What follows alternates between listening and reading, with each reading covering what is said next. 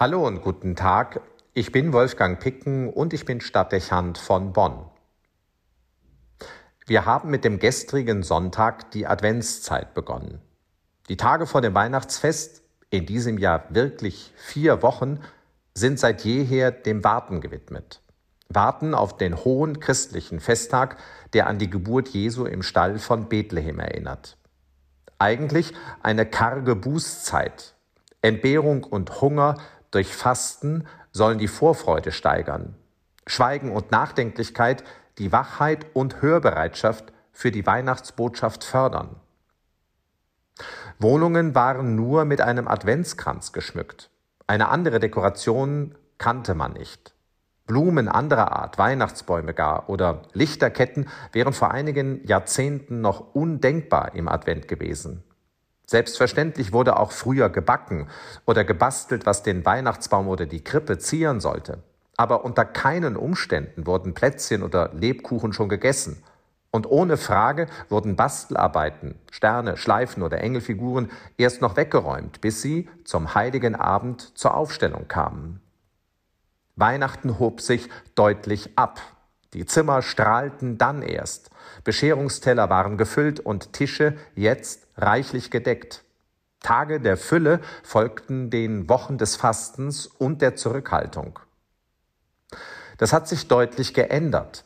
Weihnachten haben wir uns die Weihnachtsdekoration bereits leid gesehen. Und das Festtagsgebäck wirkt dann vielfach langweilig, weil man es bereits seit Wochen überall angeboten bekommen hat. In der Adventszeit wird heute vieles von dem vorweggenommen, was einmal mit dem Fest selbst in Verbindung gestanden hat.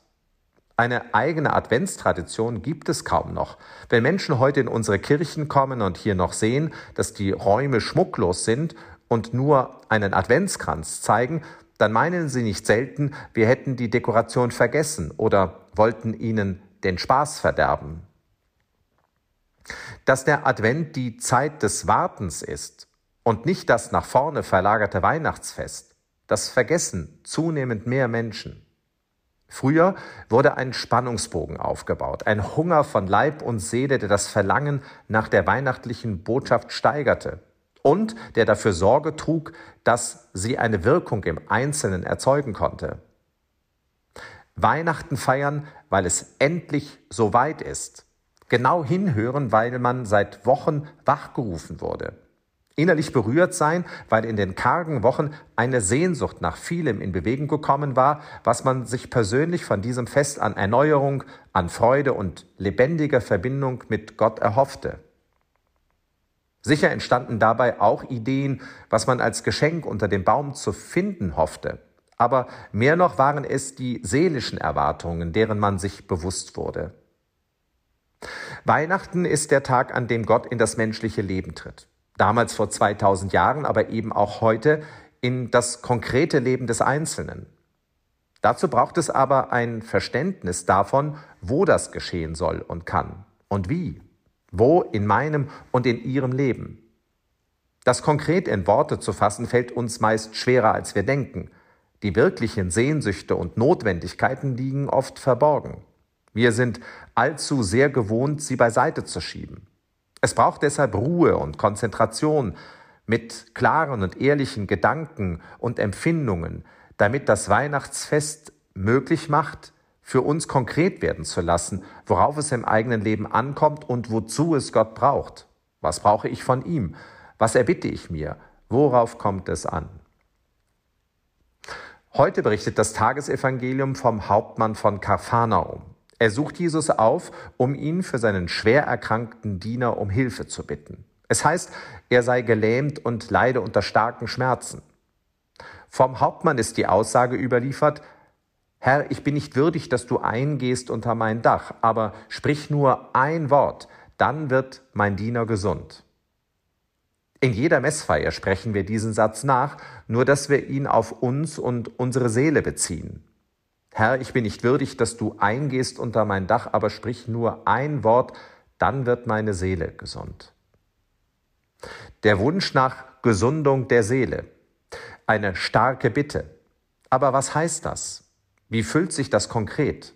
Wo muss er heilen und die Seele berühren, wenn in meinem Haus, in meinem Alltag, in meinem Weihnachten Gott ankommen soll? Wir könnten auch sagen, welche Lähmungen sind es, von denen wir befreit werden müssen? Was ist der Schmerz, der nach Linderung verlangt? Wir wissen, dass die Erkenntnis der erste Schritt zur Besserung ist und meist geht es ohne ihn nicht. Das müssen wir leisten, wenn Veränderung, wenn Heilung möglich werden soll. Dafür haben wir jetzt die Zeit. Vier Wochen. Nicht unwahrscheinlich, dass klug war, was vorherige Generationen in diesem Kontext dachten, nämlich dass es zur Beantwortung solcher Fragen die Zurückgezogenheit, die Schlichtheit und auch eine gewisse Nüchternheit braucht. Die karge Zeit. Es könnte sein, dass Weihnachten oft an uns spurlos vorübergeht, weil wir diesem Gott, der ankommen und heilen will, nicht hinreichend auf die Frage antworten können, was er denn tun soll. Ob es dann immer so geschieht, wie wir uns das erhoffen, sei dahingestellt. Das bleibt offen. Aber es würde die Voraussetzung dafür sein können, dass Gott uns das geschenkt macht, das wir eigentlich brauchen. Vieles von dem, was unter dem Weihnachtsbaum liegen wird, wird es nicht sein. Aber was? Was müsste da liegen? Darauf in vier Wochen etwas sagen zu können, dafür und darüber nachzudenken, ist jetzt die Zeit. Advent. Wolfgang Picken für den Podcast Spitzen aus Kirche und Politik.